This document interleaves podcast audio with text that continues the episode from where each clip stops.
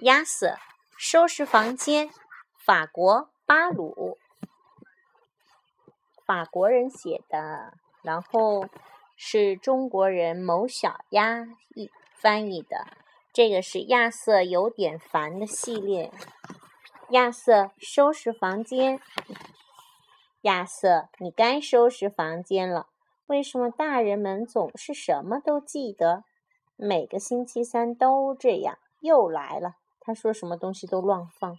嗯，嗯，我的房间就像大森林，到处都是陷阱，可我很喜欢这样。哥哥和你的房间也是这样，对吧？你看，玩具乱扔。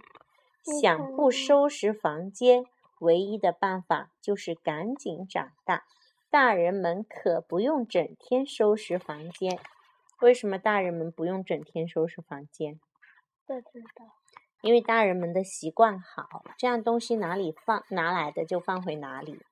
上次收拾房间，我翻出来一些东西：两个旧作业本，一个塑料水壶，三颗糖，其中两颗的糖纸不见了；一个缺胳膊的机器人，五颗玻璃球，一个空罐子，一辆玩具跑车，两把星际战枪，一个闹钟，一只篮球鞋，但是没有鞋带。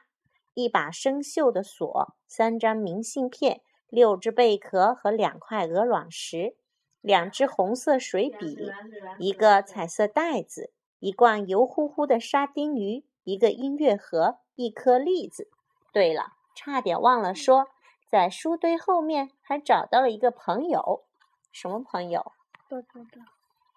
当然，收拾一下也是有好处的，起码可以找回旧玩具。我还以为他们早就丢了呢，比如兔子骑士和他的弓箭都被塞到了柜子下面的袜子里。亚瑟，快点收拾，都快迈不开脚了。不会呀，只要看准了空的地方踩就好了嘛。还有地方踩吗？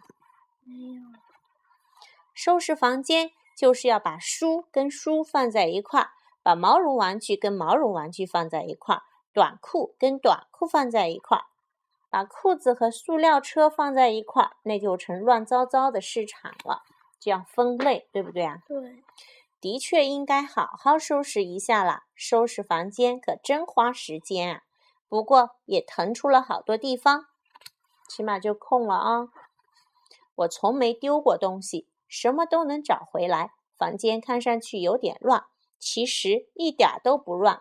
收拾房间就应该把东西堆起来，左一堆，右一堆，高一堆，低一堆，是不是啊？嗯。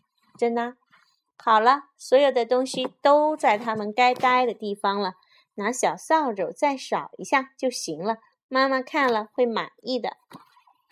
妈妈，好啦，都收拾好啦，所有东西都放好啦，都放好啦。真的吗？你确定？